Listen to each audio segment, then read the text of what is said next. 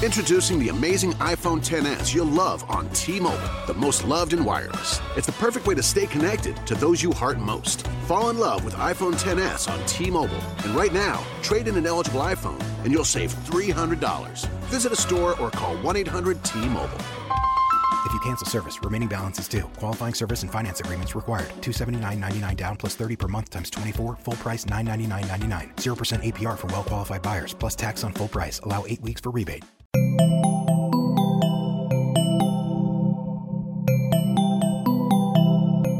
Bienvenidos a posta.fm, Radio del Futuro. A continuación, todo lo que siempre quiso saber sobre Batman y no se animó a preguntar en Alfred Pennyworth presenta.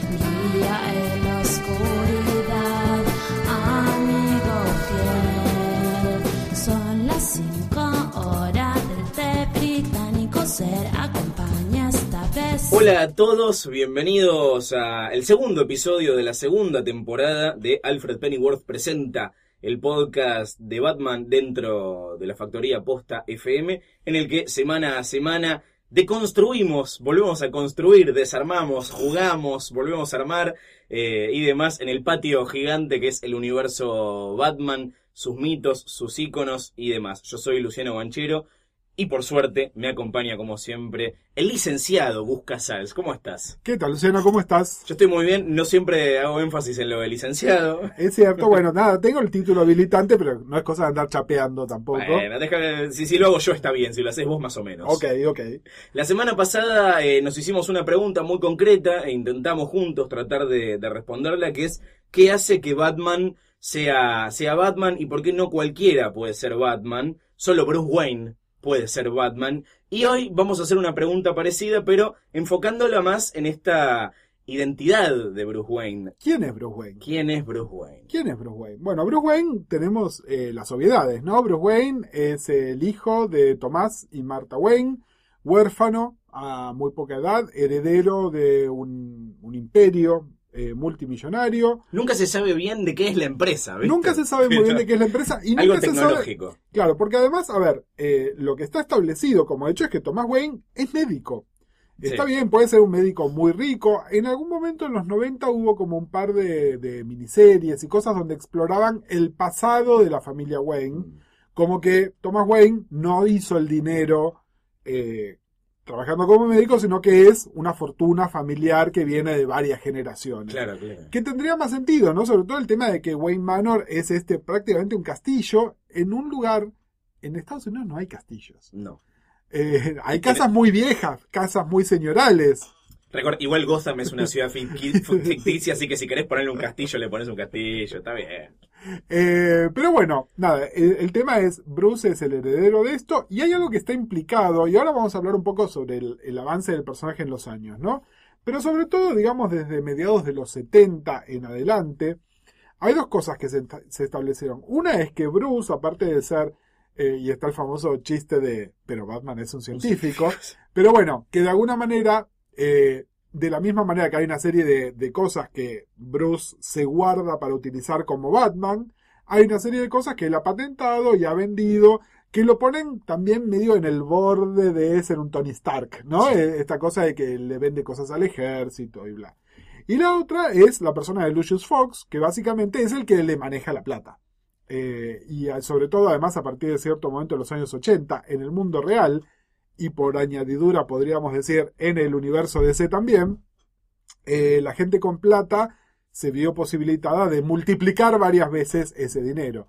De hecho, un, un dato interesante que el otro día había salido en una de esas columnas que hablan de trivia, de, de cómics, era a partir de qué momento se empezó a decir que Bruce Wayne era billonario en lugar de millonario. Que además tiene que ver con factores inflacionarios, básicamente, ¿no? En los años 40, alguien que era un millonario era alguien que estaba más que bien. Hoy en día, tener menos de un billón de... Está mal visto. No sos rico de verdad si tenés menos de mil millones de dólares. Exactamente, y, y bueno, entonces eh, a partir de cierto momento, que fue en los años 90 justamente, se pasa a identificar como que es así. Y en realidad es esto, yo quiero creer que, eh, nada, ese dinero está en juego todo el tiempo, aunque Wayne sea nada más que un edificio vacío, digamos, Wayne Corp, donde, nada, Bruce va de vez en cuando a, a poner la firma en algo, porque el que maneja los negocios es Lucius Fox. Wayne Corp, Wayne Tech, Wayne Industries, ¿viste? Tiene to- todos los nombres también. Exactamente. Es el, tiene el monopolio de Ciudad Gótica. El, Todo monopolio absoluto. Eh, ¿Quién es Bruce Wayne? Bueno, Bruce Wayne hay, sobre todo durante, yo diría casi los primeros 40 años de la existencia del personaje, era, era como una cosa vacía, era un, en realidad, Una cáscara. era una cáscara, era una cáscara donde no interesaba demasiado, donde con los años fuimos aprendiendo algunas cositas de su pasado, no de su pasado el obvio, el que nos cuentan en las películas, digamos, fíjense que eh, en general eh, con Bruce vemos, le disparan a los Wayne, está entrenando, está agarrando los golpes a los villanos, ¿no? Y hay como una serie de agujeros en el medio. El más importante es, ¿qué pasó con Bruce desde que tenía 10 años hasta que se fue a recorrer el mundo a entrenarse para ser el vigilante que hoy todos conocemos? Que es lo que ¿no? estamos viendo en la interesantísima serie Gotham. que por ahora no estamos, además no estamos viendo absolutamente Nada. nada. Eh, pero bueno, nada, no estamos hablando de Gotham, si bien sería como el medio natural para explorar esto. El tema es que con los años fueron apareciendo algunas versiones, una de ellas es que quedó al cuidado de Alfred, eh, en la medida en que los, lectores se fueron poniendo un poco más sofisticados, esto no alcanzó, porque era ¿qué clase de persona le deja al niño a cargo al mayordomo? ¿no? Entonces, bueno, la relación de Alfred con los Wayne y qué sé yo. Uno de los agregados más interesantes, me parece, a los mitos de Batman de los últimos 20, 20 25 años es Leslie Tompkins. Eh, Leslie es la muy necesaria figura femenina en, en la figura, en, los mitos de Batman. Fíjense que ya estuvimos hablando un poquitito de esto la semana pasada, pero me parece que hoy vale volver a meterse. Bruce es muy el hijo de Thomas Wayne y a Martha Wayne casi no se la tiene en cuenta. ¿No? Eh, Solamente tenemos las perlas. Es lo único que, que- que uno recuerda. No se sabe ni de qué trabajaba. Claro, pero, O no se recuerda. pero el fantasma, y estoy hablando del fantasma en el sentido psicoanalítico de la palabra y no en el sentido este, De un espectro. del espectro, el fantasma de Bruce Wayne es Thomas Wayne, incluso en versiones muy actuales, ¿no? Piensen en, en cómo eh, en Flashpoint, tanto en la historieta como en la película animada, donde uno de los personajes en las realidades alternativas es Thomas Wayne, que le manda esta carta que Flash le trae a Bruce, y la famosa lágrima que se le escapa, y todo gira alrededor de Thomas Wayne, digamos, ¿no? Como, como muy fuerte. Y entonces es interesante el personaje de Leslie, porque de alguna manera le trae esta muy necesaria figura femenina, sobre todo porque además ahora vamos a hablar que la relación de Bruce con las mujeres es bastante complicada. Hay un signo de pregunta muy grande, podemos caer en el chiste obvio, ¿Qué ¿no? es el acertijo? Eh, otro tipo de signo de pregunta. Digamos, hay un interrogante, digamos, llamémoslo, eh, con respecto a, bueno, ¿qué, ¿qué es lo que está pasando, no? Porque también, y esto ha ido variando según, más que según las épocas, según quien escriba, ¿no? Es, eh, ¿quién es la personalidad verdadera? ¿Es Batman o es Bruce Wayne? ¿Cuál es el disfraz? ¿Cuál es la identidad real? Exactamente. Y hay una especie de facilismo, que es decir, no, la personalidad real es Batman y Bruce es la careta. Que es cierto hasta ahí nomás. A ver, lo, lo dejamos establecido la semana pasada. Batman tiene que ser Bruce. Entonces, Bruce no es una cáscara, nada más. No, Bruce es el que rellena el, el- Hay algo, exactamente, que Bruce haya No solamente con el cuerpo, ¿no? Sino con... Es, la Es- persona que encarna a Batman. Exactamente, exactamente, y por eso mismo es que eh, Batman, Batman no es una cáscara, no es una cáscara que se le pueda poner a Dick o a Jean Paul o a alguno de los otros personajes que con los años han asumido temporariamente el rol de Batman. Digamos, Batman es Bruce. Eh, sí es cierto que, a ver, el otro día empezamos como a ver, a pensar si eh, Batman es un psicótico o no. Llamémoslo que es un punto intermedio. Digamos que es un obsesivo. Eh, un obsesivo tiene como un solo objeto, que es el objeto de su obsesión. Y ahí, eso me cierra más. Batman es un obsesivo, su obsesión es la venganza o el crimen o algo que tiene que ver con la noche, hay algo fantasioso, que por ahí en, a lo largo de esta temporada podremos ir desenmarañando más. Eh, y el tema es que cuando uno es un obsesivo, ¿por qué un obsesivo sufre? ¿Por qué un obsesivo finalmente decide la terapia? ¿no? Porque realmente eso le impide desarrollar otros aspectos de mi vida. Si yo estoy obsesionado con los cómics de Batman, entonces no puedo tener una novia, no puedo tener un buen trabajo, no puedo hacer otra serie de cosas. Bueno, si Bruce realmente está obsesionado con esto, no puede manejar las empresas Wayne, no puede tener una novia, no puede mantener a su casa en orden, ¿no? Es decir, Batman le, le ocupa tanto de su cabeza que le impide hacer otras cosas. Se le complica el multitasking. Eh, de todas maneras, ser Bruce le ha servido en muchas cosas. Y creo que acá es donde se empieza a complejizar en, en, caracterizaciones más recientes. ¿Por qué? Porque históricamente Bruce era el playboy millonario, era un tipo que estaba siempre con un trago en la mano, que no era un trago, era ginger ale. Como Claro. que le- Batman no toma alcohol. Batman no toma alcohol. No consume ningún tipo de bebida alcohólica. Eh, Dicen. dicen, exactamente. Eh, que bueno, que Alfred es de alguna manera el que siempre lo ayudaba con esta parte de su mascarada, que siempre estaba con una mujer impresionante del brazo, pero que probablemente, nada, eran como este pseudo botineras, ¿no? Eran, eh, no eran sus chicas que él se llevaba a la cama, sino que eran chicas que estaban buscando promoción por estar el brazo de él. Eso es algo muy tomado de la vida real, ¿no? Es decir, hay mucha gente que busca promocionarse inventando que tiene una relación con alguien, aunque en realidad no haya ningún tipo de química entre ellos, que no es descabellado, no es descabellado. Eh, sí es cierto que cuáles son las circunstancias en las cuales Bruce puede conocer gente. Porque lo, lo- hablamos la otra semana, eh, Bruce no tuvo educación formal hasta donde sabemos. Es más, es muy probable que no haya ido al secundario siquiera. Eh, en, en Batman Hash le inventan como una- esta especie de amigo de la infancia retroactivo, que es muy dudoso también, ¿no? Es como... Y, y es por Como ahí... cualquier cosa que escriba Jeff Loeb. Exactamente, es, es probablemente el, digamos, por, por todo lo lindo y divertido y colorido que tiene Hash, ¿no? Que Tiene poco sustento. se los comentamos en, en la temporada pasada, ¿no? Que es como, como, nada, si ustedes quieren ver una película pochoclera de Batman, Hash es la película pochoclera, pero no, no rasquemos demasiado porque debajo se, se ve claramente qué es lo que está pasando. Pero bueno, no se le ven los hilos. se lo ven los hilos, exactamente. Eh, pero entonces no tiene, no tiene amigos de la infancia, tampoco ha tenido la posibilidad probablemente de conocer chicas a esa edad. Establecimos la otra vez que no tuvo estudios universitarios formales y es más, eh, estos estudios, entre comillas, que él tuvo cuando estuvo viajando por el mundo, en general son con un mentor. Un mentor que le enseñó a ser detective, un mentor que le enseñó algún tipo de arte marcial, ¿no? Pero no es en un contexto grupal donde hay otra gente con la que él podía llegar a, a- a interactuar. Y entonces cuando se habla de Batman es un solitario, ¿no? Que parece que estuviésemos hablando de Luis Miguel en realidad, pero bueno. eh, y que mucha gente dice, bueno, ¿por qué es huérfano? Yo creo que el problema no es que es huérfano, es que tuvo una vida aislada más allá de Alfred, de Leslie Tompkins, que nada, que es prácticamente, es una amiga de, de Bruce adulto, pero de chico era más una figura materna prácticamente para él. Eh, y eh, cuando vuelve a Ciudad Gótica es nada, es esta persona multimillonario, una, una celebrity, donde se le cuelgan del brazo alguna, alguna minusa de vez en cuando.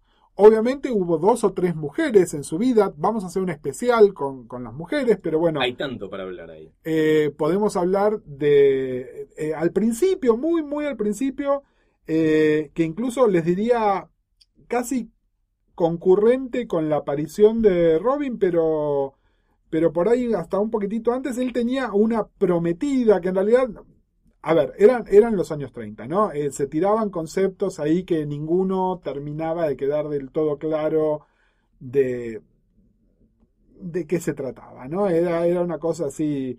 Entonces ahí está el personaje de Julie Madison. Julie Madison era nada, era una, una chica con la cual él salía más seguido. Claro. Julie Madison aparece en Batman y Robin, la de, la de Schumacher, la- la- la- pero aparece como la chica que está colgada del brazo. eh, en realidad. Totalmente. No, no, no ocupa ningún otro rol más importante que ese. Exactamente. Después, eh, también en esta época está Vicky Vale, pero Vicky nunca tuvo una relación con Bruce Wayne directamente. Esta por ahí ya es más una libertad de la de, de Barton, ¿no? Y de la primera película. Pero viste que es una de las que más quedó, ¿no? En los cómics siempre retoman el personaje de Vicky Bale. De hecho, recientemente vol- volvió a aparecer. Sí. Pero nunca, nunca llega a tener trascendencia. Creo que ahí hay una trampa igual, ¿eh? Porque Vicky desde los años 40 y hasta los años 80 no apareció. Volvió a aparecer en los 80 por la Por película. la película, obviamente. Por la película y después, bueno, ahora de vez en cuando reviven al, al concepto Vicky Bell. La falla inherente a Vicky Bell es que es demasiado Lois Lane. Es una Eh, periodista. es una Tiene periodista. las iniciales iguales. Exactamente. Entonces era medio como que mucho que ver no tenía. Y eh, en desarrollos más actuales, la gran mujer de relación con Batman, que es Catwoman, ha tenido una relación con Bruce Wayne también, que es Selina Kyle relacionada con Bruce Wayne. Esto es de fines de los 90, principios de los 2000, en historias súper recomendables. Vamos a hablar un poco más en detalle de Catwoman y ahí les vamos a contar de qué se trata. Eh, pero también esto, la mayoría del desarrollo del personaje de Bruce es mucho más actual. Porque incluso pasaron algunas cosas que le pasaban a Batman y era, bueno, ¿y cómo explicamos que esto le pasa a Bruce Wayne? ¿no? Empezando por eh, los años 90, cuando ya se los contamos el año pasado, viene Bane, le quiebra, le quiebra la espalda y de hecho, bueno, queda desaparecido Batman e incapacitado Bruce. Obviamente, Batman es reemplazado por Jean Paul, entonces ahí como que queda que el que tuvo el accidente en realidad es este es Bruce y no Batman, porque de Batman, bueno, mito urbano, otro personaje, bla, bueno. No le pidamos demasiado. El único que sospecha realmente es, es, es Jim Gordon. Exactamente. Pero para todo el resto del mundo, Batman es Batman. Ahí aparece otro personaje femenino, que es otra médica justamente, que es John King Solving, eh, que es otra de estas mujeres así medio de paso. Una médica que muy convenientemente tenía poderes místicos para curar columnas. Casualmente, casualmente. Yondra, way to go. Este, bueno, sí. Son los cómics. Eh, a No, ver, no, hay que, hay que suspender el descreimiento. hay que, hay que tener una suspensión del descreimiento absoluta. Eh, pero bueno, en el medio también, eh, Bruce, eh, no sé cómo decir la palabra, bueno, es adoptó en realidad, ¿no? Y, se me ocurrió decir adquirió, pero me parece un poco ¿A fuerte. quién adquirió? adquirió un pibe. Adquirió un adquirió un pibe. Eh, que bueno, se trata de Dick, que es el primer, el primer Robin. Fíjense que acá es Lo donde- adoptó, creo que legalmente eh, lo- está adoptado. No, ahí es donde empiezan los problemas también. Durante muchísimo tiempo, Bruce fue el guardián. Mm. Que tiene sentido, porque fíjate que hoy en día que están tan, este, tan discutidas las relaciones de adopción para parejas de, de- del mismo sexo o de, este, de más de una persona, de, digamos, eh, que tres personas puedan adoptar una sola persona, etcétera, etcétera. Estas, estas leyes de adopción existieron siempre y entonces no tenía mucho sentido que un hombre soltero, por rico que fuera, eh, adoptara a un chico, sobre todo un Estás chico... insinuando que lo compró, me parece. Está diciendo que... lo- No, bueno, digamos que eh, hay dos figuras legales. Una es la del guardián, que es la que se utilizaba normalmente, eh, y la otra es la de el, el foster parent, ¿no? Que, que acá no lo tenemos, pero que básicamente es como una especie de hogar de tránsito para un chico, que muchas veces después termina en adopción o no, y que generalmente además es para chicos más grandes que un bebé o un, infante, ¿no? Que de alguna manera tendría sentido que Dick fuera un, foster. ¿Y por qué te digo esto también? Porque después, eh, cuando aparece Jason en escena, eh, a Jason sí lo adopta. Y hay un desentendimiento importante entre Bruce y Dick, porque Dick le pasa la factura de por qué a Jason lo adoptaste inmediatamente y a mí no. ¿No? Y entonces hay como que Bruce retroactivamente lo adopta a Dick porque quiere que Dick sea su heredero, ¿no? Todo esto tiene que ver con... Claro, pasa, pero más adelante. Exactamente, y tiene que ver además con el momento No de... hinches las bolas, te adopto, dale. Totalmente, bueno, eh, vamos a hacer un especial donde vamos a hablar de Dick, ¿no? Pero hay una escena que encima se da en una situación medio ridícula, como se suelen dar las, las situaciones en la ficción. Que es durante el casamiento de Donna Troy, en la revista de los Teen Titans, está invitado Bruce Wayne, y entonces muy de smoking, Dick y Bruce, que además eh, a Dick cada vez lo empiezan a hacer como, a dibujar como más grande, entonces parece que tuviesen la misma edad. Eh, entonces tienen así la cosa y queda como muy infantil que este semejante tipo vestido de smoking que acaba de ser testigo de la boda de su mejor amiga, yo le estoy diciendo, ¿y por qué no me adoptaste? Pero bueno, lo cierto es que Dick durante mucho tiempo fue lo más parecido a un hijo que él tuvo. Eh, hay lecturas sucias de todo tipo. Eh, y creo que esto lo mencionamos en algún momento también, ¿no? La teoría sobre que Bruce se hizo algo. Te voy a parar acá y quiero que lo guardemos para el próximo capítulo esto. ¿Te Esta parece? discusión, sí, sí, sí. sí. ok, pero no, la de Dick, decimos. La de Dick. No, no, pero por eso, digamos, está el subtexto de la relación de ellos, pero también hay otro subtexto que es que Bruce no tiene relaciones o tiene estas modelitos del brazo y nada Sí. más, porque él hizo algo por lo cual no tiene deseo sexual. No, no. ¿Quién es el perverso que insinúa estas cosas? Yo esto lo leí más de una vez. Mira, es más, ¿Por qué no podemos dejarlo simplemente... la- la- me encanta la necesidad de explicar todo, ¿viste? ¿Por qué no lo dejamos simplemente en que tiene un poder de autocontrol que lo lleva a manejar su deseo sexual de, de una forma que, que los seres, que los mortales comunes no pueden? bueno, hay una teoría de que él hizo, mm, no sé, obviamente eh, en los últimos años, especialmente en los New 52, donde hemos Lo visto... vemos claramente con Catwoman, por Exactamente, ejemplo. así que a menos que haya algún accesorio, algún bate accesorio de por medio, El, sí, el, el Bat Arab Strap. exactamente, eh, bueno, eh, esta sería una de las explicaciones. Ahora, eh, aclaremos un par de cosas más Dale. que sabemos sobre Bruce, ¿no? Porque es esto, eh, fíjense que tenemos que hacer como un collage de cosas de Bruce.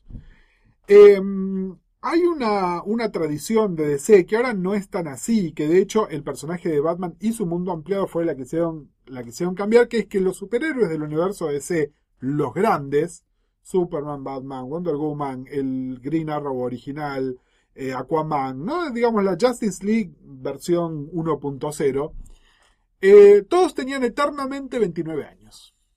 ¿No? Esto, ¿Quién pudiera? Quien pudiera. ¿Esto qué les permitía? Ser adultos, tener trabajos donde vivir solos, tener relaciones románticas que en algunos casos bordeaban ya una situación matrimonial,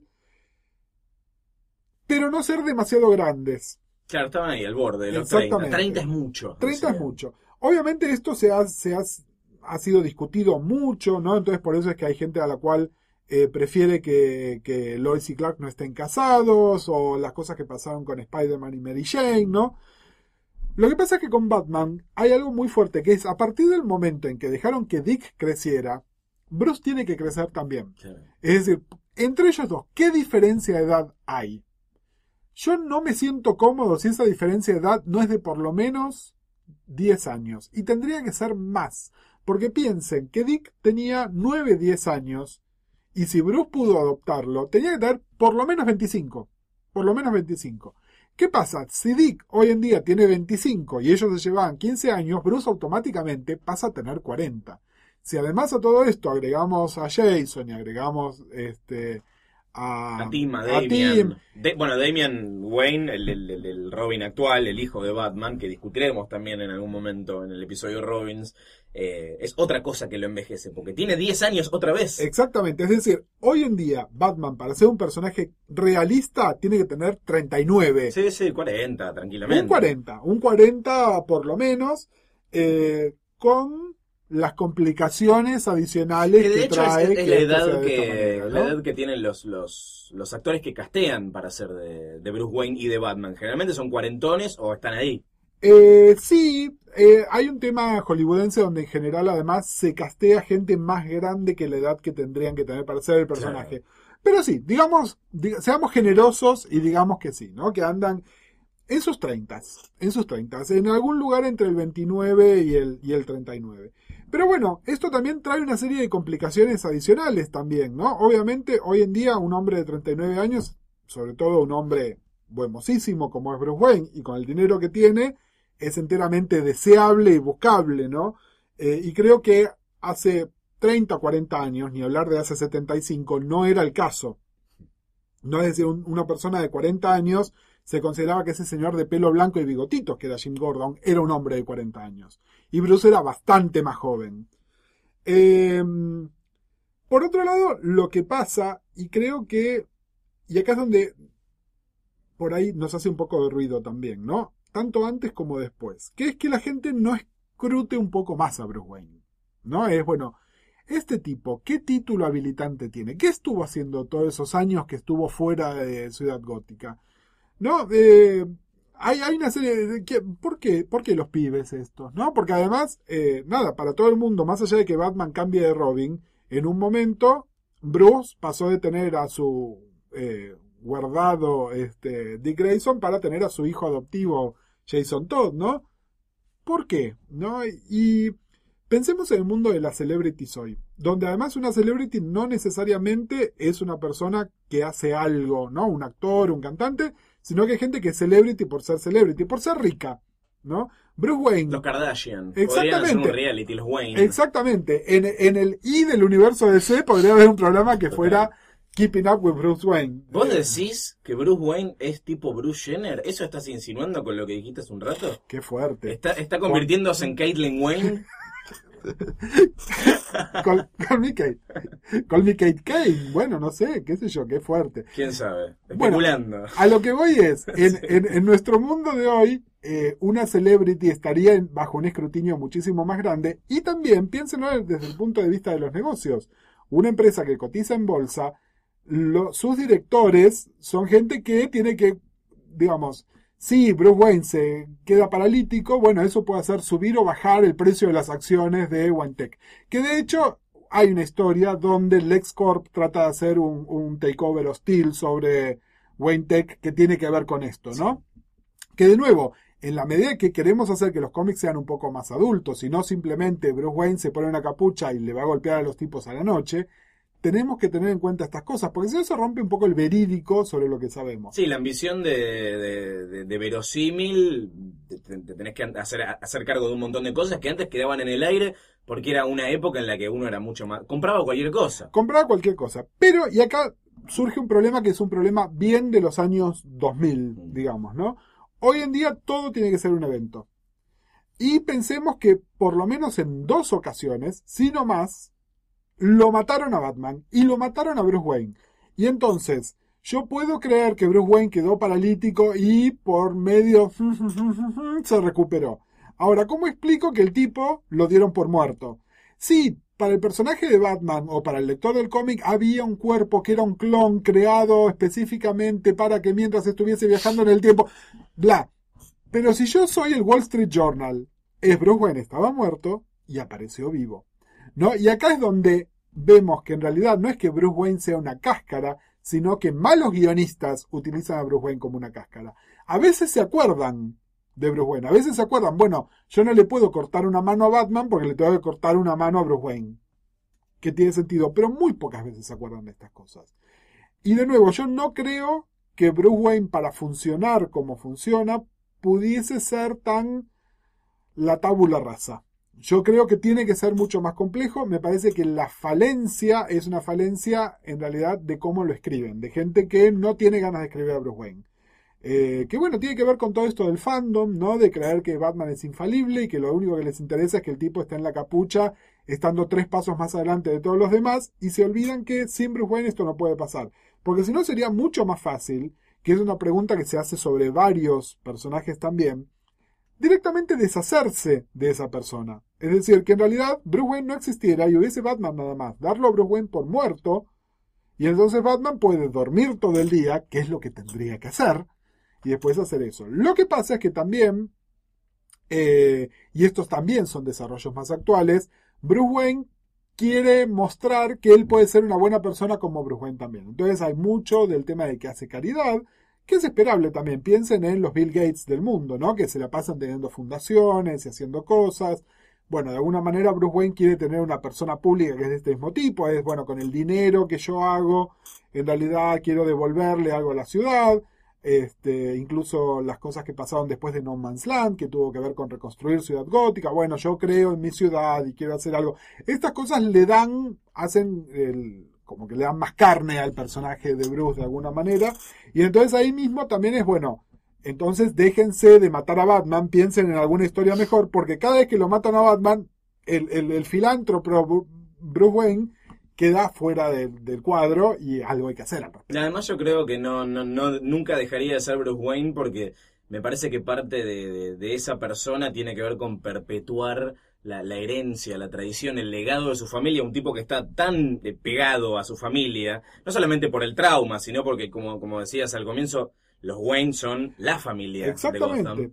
Eh, y pensemos que si en algún momento Bruce se muere efectivamente, ¿no? Y, y esto pensémoslo como una historia imaginaria. En este momento, sus herederos son Dick, que lleva otro apellido, y anda a explicarle al mundo este hijo bastardo que él tiene. Que está bien, lo puede explicar porque hijos bastardos tiene todo el mundo. Pero de alguna manera este pequeño psicópata queda como heredero de la, de la fortuna Wayne y de todo lo que viene asociado con ella, ¿no? Digamos, eh, por todo lo divertido que tiene el concepto de Damián, eh, abre también una caja de Pandora, digamos, con respecto a qué pasa con este legado tan cuidadosamente este, resguardado por Bruce a lo largo de los años. Es muy ¿no? gracioso que es un personaje que tiene menos de 10 años y ya lo mataron una vez. Imagínate ya todas las que les quedan para que se muera. todas las muertes que tiene por delante. Eh, después hay un par de perlitas más también. Eh, eh, comentamos el otro día la pregunta que nos hizo nuestro amigo Lisandro sobre la religión, donde para mí los Wayne, obviamente con esta tradición All American que tienen, son claramente Wasp. Sin embargo, una reescritura reciente del personaje de Kate Kane, de Batwoman, eh, hace que ellos sean primos. Y Kate es abiertamente judía. Eh, entonces hay que ver, bueno, pueden ser que por Kate sea prima por matrimonio y hay, hay, hay una cosa así, ¿no? Pero son estas cosas que empiezan a embarrar la cancha, que es cuando querés unirme la continuidad de dos personajes y hay hechos establecidos fuertes sobre ambos personajes. Entonces los Wayne son quinta generación en los Estados Unidos. Kate es judía y es bueno. ¿Qué hacemos con esto? ¿No? Eh, ¿Son primos? ¿Qué necesidad hay de que sean primos? Ninguna en absoluto. Ninguna, No hay. ninguna, en absoluto. ¿Sabes por qué lo hicieron? Porque como Kate es lesbiana, no puede ser un interés amoroso de él, entonces, bueno, están relacionados, Primos. son primos, ya está, claro, ¿qué pasa? Eh, así que bueno, esto, a ver, si ustedes me preguntan, yo personalmente, lo que ya les decía, creo que, que Bruce es una entidad, eh, una entidad por sí misma, no es simplemente una excusa para ser Batman. Sí también soy convencido de que Batman solamente puede ser Bruce. Eh, cambié ligeramente mi diagnóstico el otro día de un borderline psicótico a alguien que tiene una obsesión fuerte y claramente esta obsesión interfiere en otros aspectos de su vida. Por eso es que Bruce es una persona completa pero medio disfuncional, ¿no? Eh, si se hizo un arreglito, no, bueno. Discutible, dejamos ese signo de interrogación para los oyentes. Eh, No, no- no se agarren la entrepierna, no sabemos qué tipo de arreglito. Puede ser un arreglito químico, tengan en cuenta. Ahí. Miren, una de las cosas interesantes que pasó con el personaje de Batman, interesantes, a ver, una de las cosas eh, importantes, más allá de que estemos de acuerdo o no, es lo que pasa en Identity Crisis, donde queda establecido que a él le una especie de lavado de cerebro mágico. Bueno, pensemos que por ahí su falta de deseo sexual tiene, es un lavado de cerebro mágico también.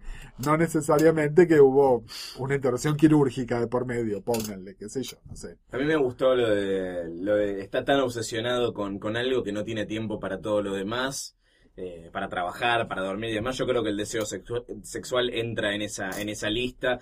No sé si quiero pensar en castraciones químicas ni nada de eso. Bueno, está bien. Pero yo, yo elijo, elijo creer. Eh, elijamos creer. Entonces me parece que esto nos da el pie perfecto como para eh, invitar al doctor Arkham acá a la habitación. Venga, hacer que se pase por acá. Eh, y bueno, y ver qué, qué tienen para preguntarnos nuestros oyentes. Le pueden mandar su consulta al doctor Arkham porque está acá para ayudarlos a entender a, a Batman y su universo a alfredpresenta.posta.fm y con el hashtag alfredpresenta en Twitter. Y también a entenderse ustedes mismos, ¿no? Eh, estas cosas. Fíjense, a ver, ¿qué, qué me pasa? ¿Qué me pasa con Batman?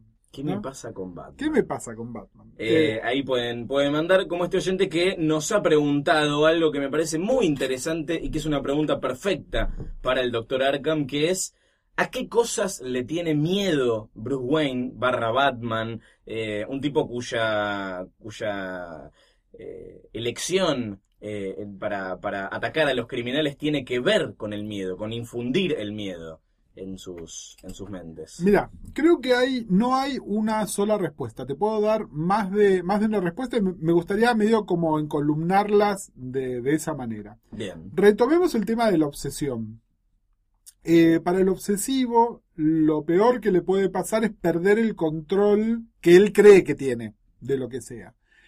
Y esta es una de las pocas maneras por las cuales yo me puedo tragar a el Batman paranoico Grant Morrison JLA de los 90, Sí. ¿no? Que es que este piensa en todo, está adelantado a todo. y que siempre tiene un plan de contingencia para bajar a otro personaje. Es un poco también el, el concepto que aparentemente va a estar en la, la próxima película de Batman vs. Superman también, ¿no? Esta cosa de que el tipo eh, tiene que ser él el que está controlando todos los hilos. Es Sí, para decir, cada Superman tengo una, una armadura con kriptonita. Exactamente. Y fíjense que esto se puede, se puede ver, y es más, el obsesivo generalmente lo ve como una fortaleza. No es tengo un plan de contingencia para cada cosa. Pero en realidad es una gran debilidad, ¿no? Es tengo pánico a perder el control, tengo pánico a que me pase esto. Piénselo incluso para ustedes o para gente que conozcan, ¿no? Cuando, cuando algunas medidas de prevención que tomamos para algo no nos hacen más fuertes, sino que son una clara muestra de nuestra debilidad. ¿No? Es, es el miedo absoluto a que las cosas se nos vayan de las manos. Y creo que en realidad hay mucho de eso en Batman. Creo que mucho de la caracterización, obviamente, esto que les decía que esta cosa morrisoniana JLA es como, como el ejemplo más paradigmático, pero me parece que a lo largo de los años, ¿no? Estos arreglos económicos que él hizo, lo que hablábamos recién de la especulación de si te sos mi hijo adoptivo o no, a dónde va a ir a parar mi herencia, si tomo alcohol, si no tomo alcohol, si tengo una modelo del brazo, digamos, eso es pánico a que se revele el secreto, a que se venga toda la estructura abajo. Me parece que el gran miedo de él es ese. Obviamente, si tuviésemos la oportunidad de tirarlo al diván, eh, el gran miedo debe ser también un miedo a la pérdida, es decir, ¿cuál es la máxima pérdida de control que puede tener un chico? Perder a sus padres. Y a él ya le pasó. Entonces todo lo que está haciendo es como una especie de medida protectiva para que eso no vuelva a pasar. ¿No? Que nada, que es, es hasta razonable también, ¿no? Eh, lo hablamos el otro día cuando hablamos del trauma. Es probablemente, a ver, el miedo infantil por excelencia es perder a los padres.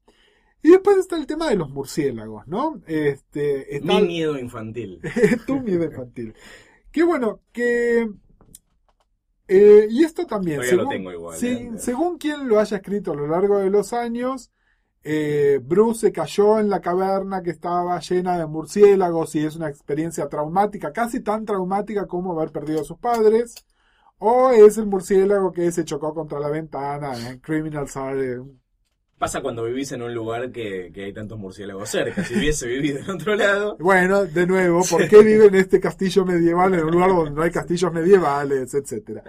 Pero bueno, eh, queda ahí la pregunta de Bruce le tiene miedo a los murciélagos o no, y entonces se encarnó en aquella cosa que él considera que es la cosa que más miedo da, ¿no? Que, que tendría algo de sentido. Este, eh, si él sigue teniendo esto. Por otro lado, él ahora tiene como una relación encantadora con los murciélagos, claro, ¿no? Como, los llama, los trae, como, lleva a como, pasear. como que son pajaritos que él tiene en la baticueva. Es decir, si, si realmente la motivación es esta, él eligió encarnarse en aquella cosa que es la que a él le da más miedo, yo tendría un desratizador, alguna cosa en la baticueva, qué sé yo, no sé, me parece.